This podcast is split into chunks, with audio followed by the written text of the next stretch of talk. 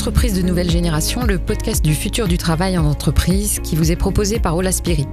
Avec vous, nous allons découvrir ceux qui pratiquent déjà dans leurs entreprises pionnières ce futur du travail, ceux qui expérimentent de nouvelles gouvernances et explorent l'innovation managériale. Ils vont nous raconter leurs démarches, leurs succès et leurs échecs, les questions qu'ils se posent. Et la règle est claire, pas de langue de bois et une totale indépendance de ton. Avant de démarrer, un petit rappel, le sommet de l'entreprise de nouvelle génération se tiendra les 26 et 27 mars 2020 au centre de conférence Pierre Mendès France du ministère de l'économie et des finances avec des intervenants de haut niveau venant d'une trentaine de pays. Des tarifs sont d'ores et déjà disponibles pour les premiers inscrits. Cet événement sera l'occasion d'une remise de trophées de l'entreprise de nouvelle génération avec l'ESSEC, les écoles parisiens, Ola Spirit, Octo Technologies, Manpower et la Maïf des trophées auxquels vous pouvez postuler si vous avez une démarche de gouvernance ou de management innovante. L'inscription se fait sur thenextgenenterprise.com. J'ai comme toujours à mes côtés pour animer ce podcast Luc Breton, organisateur de l'événement. Bonjour Luc. Bonjour Emmanuel. Et aujourd'hui, nous recevons Michel Bundock. Vous êtes le président, le vice-président pardon, du groupement des chefs d'entreprise euh, du Québec, une communauté de 2000 entrepreneurs et propriétaires de PME pour une société plus prospère. Bonjour Michel Bundock, nous sommes ravis de vous accueillir à distance depuis le Québec. Ça fait plaisir. Donc, euh, le groupement des chefs d'entreprise a ses racines au Québec, justement, mais est aussi présent en Europe francophone. Et vous réunissez, vous connectez des patrons de PME autour d'une culture de l'entraide collaborative à travers 240 communautés de pratique. Est-ce que vous pourriez nous expliquer quel est le but et comment ce groupement fonctionne? Oui, en fait, le, principe, c'est que c'est uniquement des propriétaires de, de PME qui il y a 45 ans, euh, on, se sont aperçus qu'ils pouvaient être de meilleurs dirigeants, de meilleurs euh, leaders par la collaboration avec d'autres que seuls. Alors, le principe de la collaboration, de l'entraide, on a commencé à baigner dedans intuitivement en 1974. D'accord, donc euh, c'est une, volonté de collaboration qui est, qui est très ancienne, un peu. Vous, étiez des précurseurs quand même sur ce dispositif. Ben, oui, ça s'est fait intuitivement. Dans le fond, on a mis en place des communautés de pratique, de co-développement. Et euh, l'idée, c'était qu'on puisse ensemble devenir de meilleurs euh, dirigeants et de développer, dans le fond, une économie qui, est, euh, a la couleur aussi de la PME. Alors, c'est ce qui est ce qui, ce qui s'est fait progressivement au Québec. Et on est arrivé en Europe il y a une dizaine d'années sur un drôle de modèle. C'est que, dans le fond, c'est un entrepreneur de Belgique qui est venu au Québec et qui a dit ben, ça aide tellement les entrepreneurs que vous n'avez pas le droit de garder ça pour vous. Alors, on, veut amener ça chez nous euh, en Europe. Alors, depuis ce temps-là, on a près de 200 entreprises en Europe. D'accord. Est-ce que peut-être vous pourriez nous raconter un tout petit peu ce, ce que c'était il y a 45 ans et ce que c'est aujourd'hui? Comment, comment concrètement, en fait, vous, vous travaillez aujourd'hui? Oui, en fait, c'est une association, donc euh, sans but lucratif, qui a commencé avec peu de moyens. Aujourd'hui, nous sommes euh, une cinquantaine de collaborateurs euh, et on est sur un modèle économique d'autofinancement, donc aucune subvention. Et on a 25 personnes autour d'un centre de service à Drummondville, au Québec, et 25 personnes en télétravail. Alors, notre cheminement vers les nouvelles formes de gouvernance a commencé puisqu'avec un certain niveau de maturité, comme la plupart des organisations, les mécanismes de décision deviennent plus lourds, euh, les rapports entre les personnes se hiérarchisent et se fossilisent un peu, comme on, dit chez nous. Et euh, on avait besoin de plus d'agilité, d'autant plus que l'organisation euh, grandissait.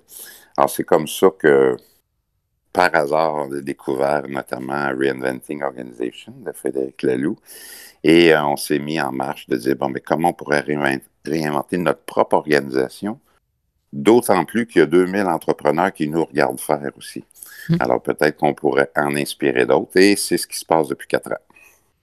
D'accord. Donc vous appliquez à la fois, vous appliquez la méthode à l'association depuis quatre ans, donc, mais vous, vous en faites aussi un sujet de travail.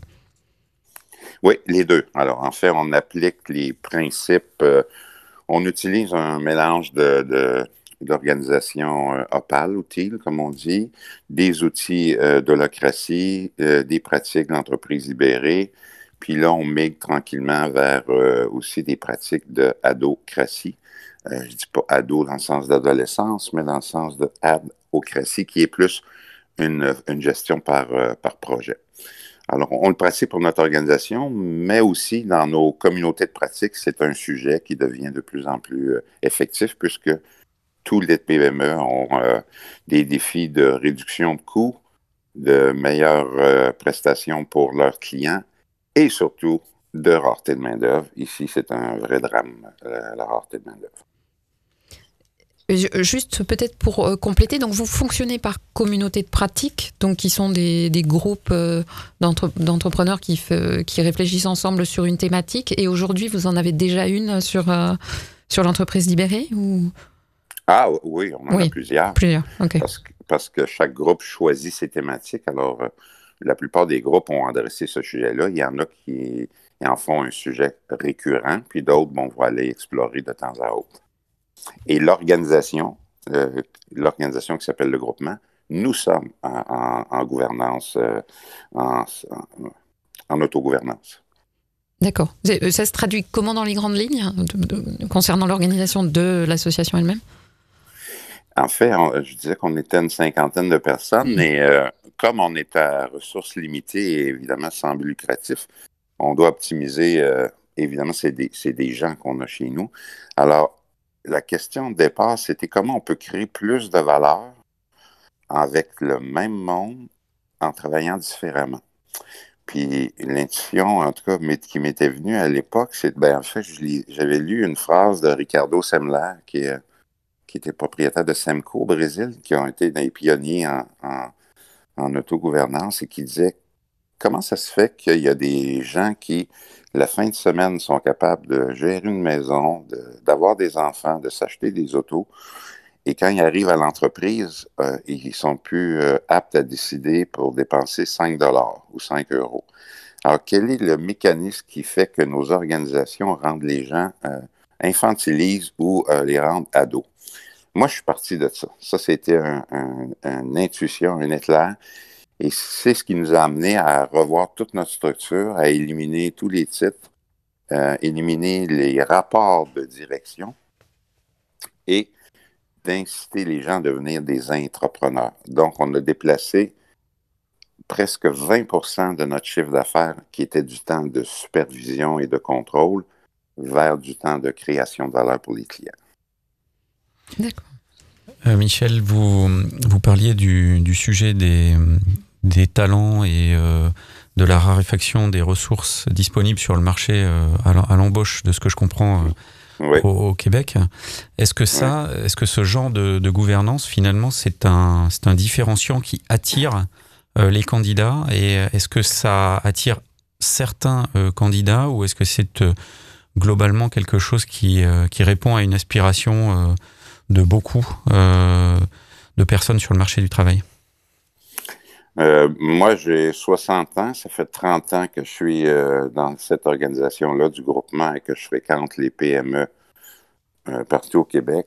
C'est clair qu'au niveau euh, de la main-d'œuvre, c'est un modèle, le- l'autogouvernance, la responsabilité, le plaisir de, de l'idée des projets, d'être un intrapreneur. C'est clairement une tendance euh, émergente et qui va devenir un facteur d'attraction. Vous savez, ici, juste euh, dans la grande région de Montréal, il y a 100 000 emplois disponibles. Alors, euh, tu ne pourras pas attirer des gens qui ont la liberté de choisir, ce qui n'était pas notre cas quand on était jeune, mais qui vont, qui magasinent leur emploi puis avec des, entreprises euh, moches matériellement et moches culturellement. Alors, c'est- clair, clair que c'est ça. Et on le vit nous-mêmes. on est obligé de reviser nos pratiques pour être plus attractif, pour euh, avoir les gens qu'on a besoin pour euh, déployer notre raison d'être. Et est-ce que ça, ça a une influence sur euh, la formation de ces gens Parce qu'on pense à la formation des débutants qui arrivent sur le marché du travail, qui ont des aspirations qui correspondent effectivement à, à ce que vous décrivez, mais il y a aussi des gens qui, finalement, après 20 ans d'expérience, ont un peu fait le tour du, du management traditionnel, ont un peu soupé des, mmh. du modèle hiérarchique traditionnel, un peu castrateur, et aspire aussi à ces, à ces nouvelles tendances. Est-ce qu'on a quelque part dans, dans, la société, au niveau académique et, et au niveau de la formation continue, euh, des entités qui, au-delà euh, des réseaux d'entraide que vous représentez avec le, le groupement des chefs d'entreprise, euh, préparent euh, à, ces, à ces nouveaux modes de travail? Ou est-ce que finalement ça reste pour l'instant quelque chose qui est exprimé sur le terrain et qui se fait de proche en proche par le, l'expérience en fait. Ouais, ben en tout cas ici, euh, euh, les gens peuvent aller chercher des, formations d'appoint ici et là, mais c'est plutôt euh, développer un, différentes expériences. Mm-hmm. Je regarde deux cas. une nouvelle qui est arrivée chez nous, qui, qui sort tout fraîchement de l'université. C'est assez drôle parce que c'est son premier emploi, mais elle, à s'imaginer un peu que toutes les entreprises fonctionnaient comme ça, avec en self-management, parce qu'elle n'a pas vu d'autres modèles. Et elle entre là-dedans avec une, une, facilité, une compréhension euh, rapide des, des, principes fondamentaux, comme quoi tu es une entrepreneur à l'intérieur d'un ensemble plus grand. Par contre, il y a des gens plus âgés qui vont avoir plus de difficultés où ils ont eu la culture de, la culture de l'exécution, si je peux dire. Mm-hmm. Et c'est là qu'on a chez nous, la transformation se fait à travers la prise en charge de différents projets et de formation d'appoint. Donc, le système va s'adapter à ça. Moi, je pense, le système global de l'éducation, euh, mais c'est pas encore là. C'est évidemment les entreprises qui vont d'abord ouvrir le chemin. Alors justement, ça, vous venez de parler de l'idée de projet. Euh, j'ai cru comprendre que pour faire évoluer les collaborateurs euh, dans la structure, vous préférez euh, non pas passer par l'évolution par des titres, donc mmh. des, des, fonctions, mais par le, au travers des projets. L'idée, ça serait de progresser et de s'épanouir plutôt dans ce qu'on fait, au travers de ce qu'on réalise, que par ce qui est écrit sur la, sur la carte de visite. Tout à fait. En fait, c'est euh, d'abord, c'est qu'est-ce que l'organisation a besoin? C'est ça qui prime surtout, les besoins de l'organisation. Comment ça peut se traduire euh, en, en, termes d'orientation? Et comment ces orientations-là peuvent prendre corps dans des projets. Alors, euh, nous, on travaille avec euh, euh, une plateforme qui nous permet de gérer ces projets-là collectivement puis individuellement. Mais c'est clair que la, la, la, philosophie qui, qui sous-tend les projets est beaucoup plus attirante, notamment pour les jeunes, que d'aller exécuter des tâches de, de, de, 9 à 5 ou de, de 8 à 5. Alors, c'est plus concret, c'est plus euh, mobilisant aussi. Alors, on, travaille avec d'autres, on se complète et c'est beaucoup plus agile. En tout cas, c'est l'expérience qu'on a et c'est une conversion, je vous dis, entre là, cinq ans où des gens avaient des descriptions de tâches et aujourd'hui des gens qui développent des petits, des moyens, des grands projets. C'est au niveau de la pratique, ça change beaucoup. Mais donc, ça, veut dire même en termes d'évolution, entre guillemets, de carrière dans l'organisation, en fait, on, va évoluer euh, presque à l'horizontale, mais sur des projets qui vont être, euh, euh, alors comme vous le disiez, forcément intéressants pour la structure au départ, mais qui, qui vont intéresser une personne ou deux personnes parce que c'est un sujet différent, parce que c'est plus, plus avec une ampleur plus grande que, que le projet précédent. C'est ça l'idée d'évoluer plutôt de façon horizontale sur des sujets et des projets que d'évoluer dans la hiérarchie. Oui, c'est ça, parce que y a, comme il n'y a plus de poste de direction, en fait, on, vient de revoir notre, euh, notre projet de rémunération. Là. Euh, nous, on a commencé cette démarche-là il y a quatre ans. Et euh, c'est la dernière chose à laquelle on s'est attaqué, la rémunération, parce qu'il faut qu'elle reproduise et qu'elle s'appuie sur la réalité qu'on a mis en place par la pratique. Donc, on est arrivé à notamment une échelle qui, euh, qui, qui une structure qui est basée non pas sur les, titres et la longueur des titres, mais plutôt sur le niveau de complexité que les gens gèrent. Donc, ce que vous venez de dire, c'est que oui, il y a des projets plus simples, il y a des projets plus complexes, et euh, les gens vont et ont et vont avoir de plus en plus d'opportunités de, de, de s'impliquer et d'évoluer par ça et d'aller chercher ce que Luc disait tantôt, des formations d'appoint qui vont euh, permettre d'élargir le portefeuille de compétences. Fait que l'évolution, elle est faite par une reconnaissance par les pairs, mais aussi quand même reflété dans une structure de rémunération. Chez nous, ce que ça a fait, c'est le, plus grand changement au niveau des personnes et de la culture. C'est ce que j'ai appelé la révolution des abat-jours. Je ne sais pas si vous utilisez ce mot-là chez vous. Non, mais on, est curieux de, découvrir. on utilise le mot, mais pas l'expression. Euh, un, un abat-jour, euh, évidemment, c'est ce qu'on mmh. met sur une lampe. Mm-hmm. Alors, euh, cette transformation-là, qui est culturelle et structurelle qu'on a mis en place, a enlevé l'abat-jour sur la plupart des têtes des gens. Et ça l'a permis, de, dans la majorité des cas, de révéler qu'il y avait une lumière beaucoup plus intense et belle que celle qui était euh, amoindrie par le fait d'avoir un abat-jour, des contraintes, de la retenue, de la soumission, euh, euh, des, rapports d'exécution. et ça, pour moi, c'est un des plus beaux cadeaux d'une transformation, c'est de voir des gens se révéler. Je, peux vous, je pourrais vous en compter pendant des heures, c'est extraordinaire. C'est pour ça que j'appelle ça les abat-jours la révolution des abat parce qu'on a vu euh, des gens euh, jaillir et éclairer l'ensemble de l'organisation par les talents qu'ils avaient et qu'ils ne voyaient même pas eux-mêmes par manque de confiance. Magnifique. Bravo. Alors, peut-être juste pour continuer un, instant sur cette révolution des abat et sur l'évolution par les projets. Euh, euh, juste, comment, comment ça se passe? C'est-à-dire qu'il y a une liste de projets, il y a un choix de projets euh, qui, qui est euh, transparent pour tous, les gens postulent à des projets? Comment, comment ça se passe concrètement pour évoluer sur un nouveau projet? Ben, le, premier changement qu'on a fait, c'est de fragmenter les postes en rôles, ce qui nous a permis d'aller là chercher des talents qui étaient euh, inutilisés dans l'organisation.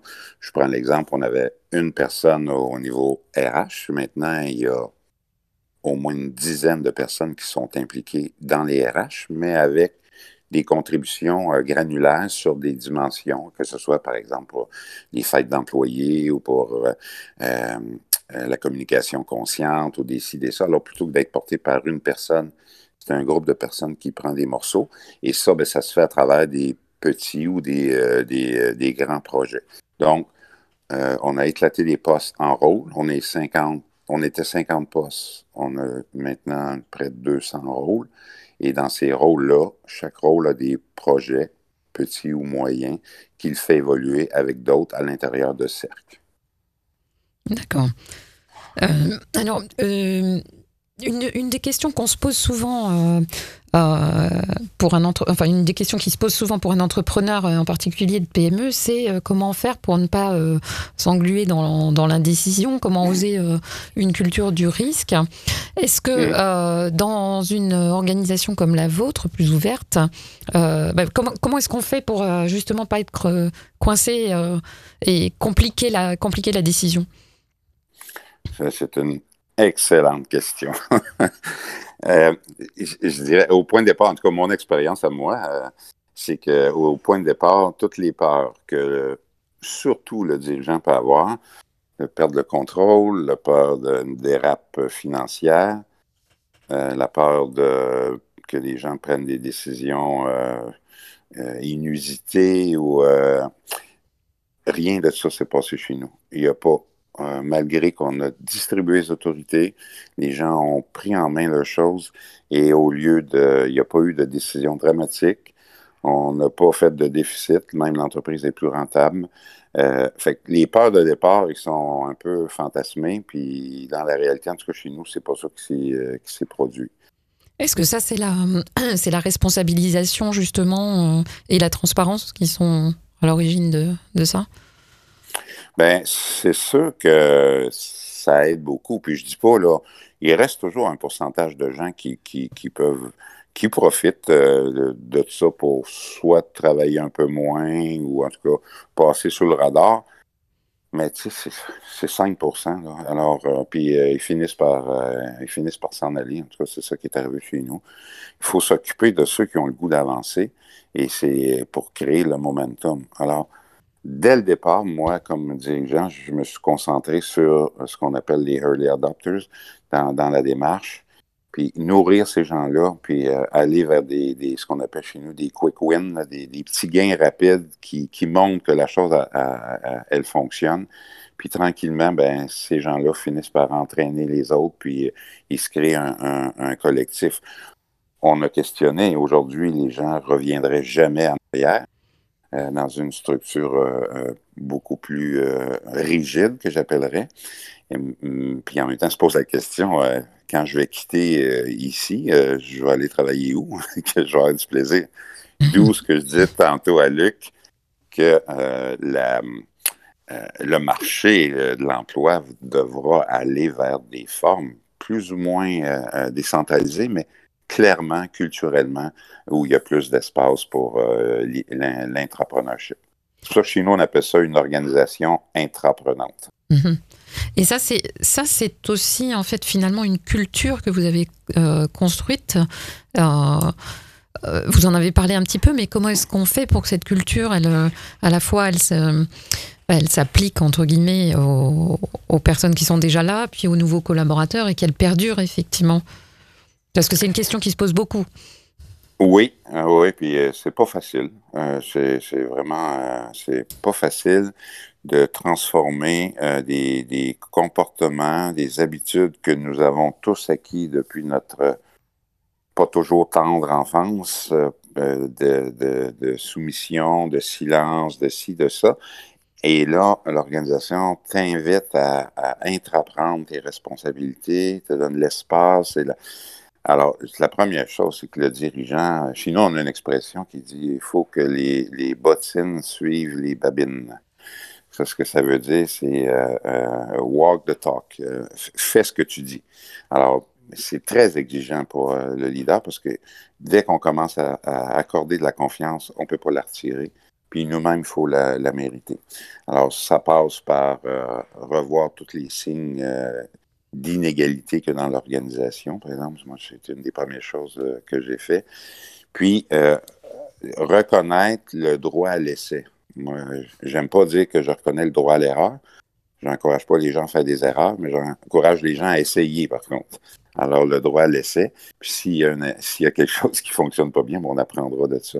Et ça, ça prend une, une intégrité de la part du dirigeant pour être fidèle à ça, même quand il y a des doutes euh, pour que les gens finissent par y croire. Parce que c'est très facile de revenir dans les modèles de soumission et d'exécution. C'est-à-dire laisser, euh, effectivement, laisser la possibilité à quelqu'un qui vient vous dire, euh, vient vous donner une idée que vous auriez jamais eue et que vous n'auriez jamais mis en, en œuvre mmh. avant, le, laisser essayer.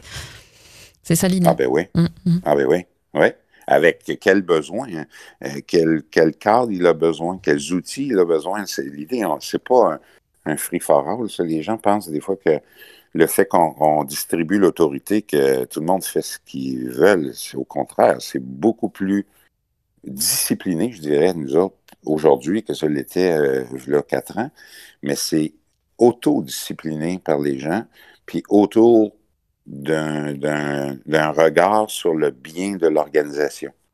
Alors, ça aussi, c'est quand même assez long à faire ce changement-là de veiller à ses propres intérêts, euh, essayer de, vouloir plaire à son patron, puis là, dire, mais mon filtre, c'est est-ce que c'est bon pour l'organisation? Est-ce que c'est bon pour l'organisation? Et c'est ce qui se produit peu à peu. Et ça, ça, ça s'appuie sur quoi? C'est des méthodes particulières justement pour euh, euh, un peu changer les, euh, pas les comportements, mais un petit peu quand même mm. des, des personnes, effectivement, qui sont pour, pour les plus anciens, j'imagine, dans des moules, mais aussi ce que vous venez de dire, c'est-à-dire de mm. leur dire, ok, tu as cette idée, bah, je te donne les moyens. En fait, donc quand tu montes un mm. projet, genre, je te dis pas juste cette idée, elle est bonne, vas-y, mais je te, je te fais une vraie confiance. Donc maintenant, tu as ce rôle de de faire avancer ton idée. Oui, en fait, je, ne dis même pas je te donne les moyens. La personne prend les moyens. D'accord. Et, si, si le projet n'a pas de bon sens, excusez-moi, le groupe ou la cellule dans laquelle il fonctionne va lui dire ben là, ça n'a pas de bon sens ton affaire. Alors, euh, moi, je ne suis plus en mode d'autoriser, ne pas autoriser. Je, je l'ai distribué, ça. Maintenant, s'il y a des choses qui ne font pas de sens, j'ai, comme n'importe quel autre euh, euh, groupie, chez nous c'est des groupies puisqu'on travaille au groupement, n'importe quel groupie peut intervenir et dire, poser une question à quelqu'un d'autre. Ça, c'est tout à fait légitime. Fait que dans les mécanismes où on collabore ensemble, c'est plus libre, mais en même temps, tout le monde est plus conscient de, l'ensemble.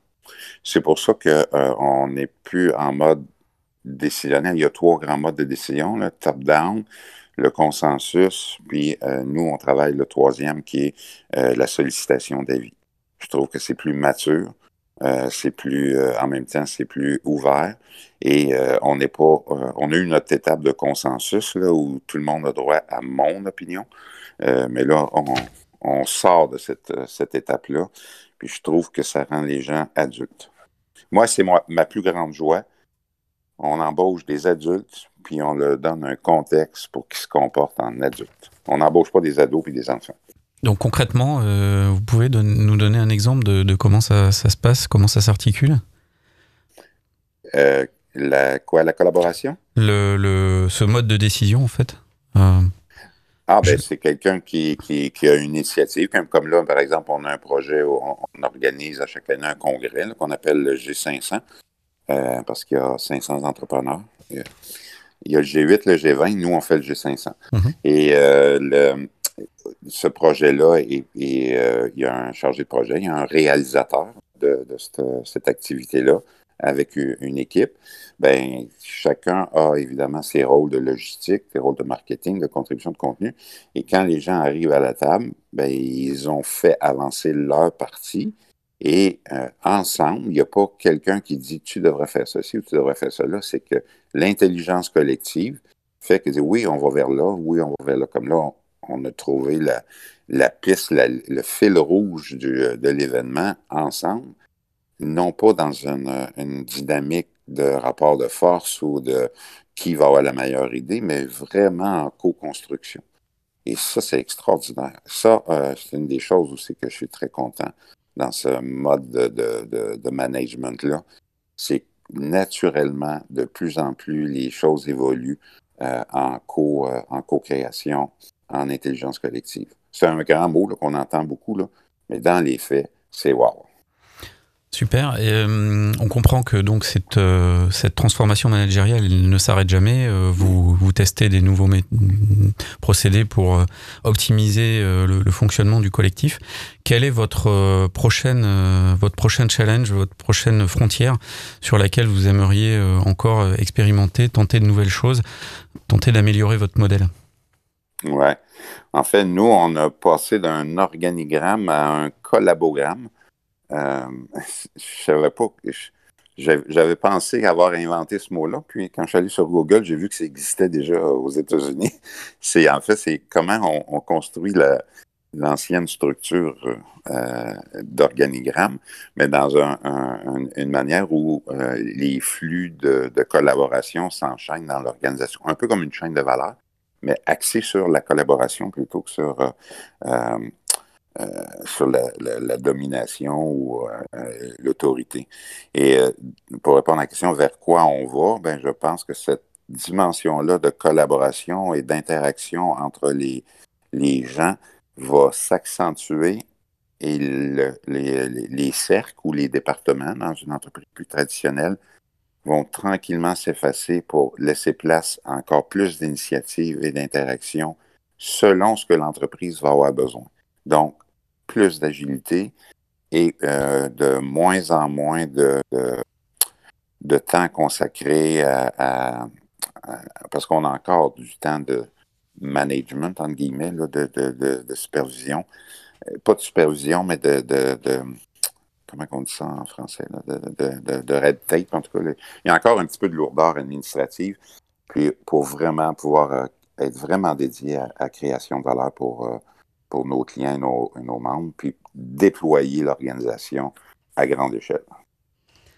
Et donc, ce sont aussi des, euh, des leçons, des méthodes, etc., que vous partagez aussi au sein du groupement, parce qu'en fait, on n'a finalement pas parlé tellement de, des membres du groupement, mais l'idée, c'est aussi ça, c'est que ce soit, comme on dit en bon français, pervasif dans Oui. Euh, en fait, l'idée, c'est oui, c'est de, de, démultiplier et d'apprendre les uns des autres, hmm. Même là-dedans. Alors, je vous dirais, euh, je, dois personnellement connaître au moins, euh, avoir vu et entendu au moins 300 entrepreneurs qui sont dans une réflexion non seulement exploratoire, mais en, train de mettre en œuvre des, des, soit des pratiques, soit des processus, soit même une culture. Personne ne commence au même endroit, mais euh, la volonté d'avoir des entreprises plus ouvertes, c'est clair que c'est le futur euh, euh, des organisations, des PME en tout cas que je connais.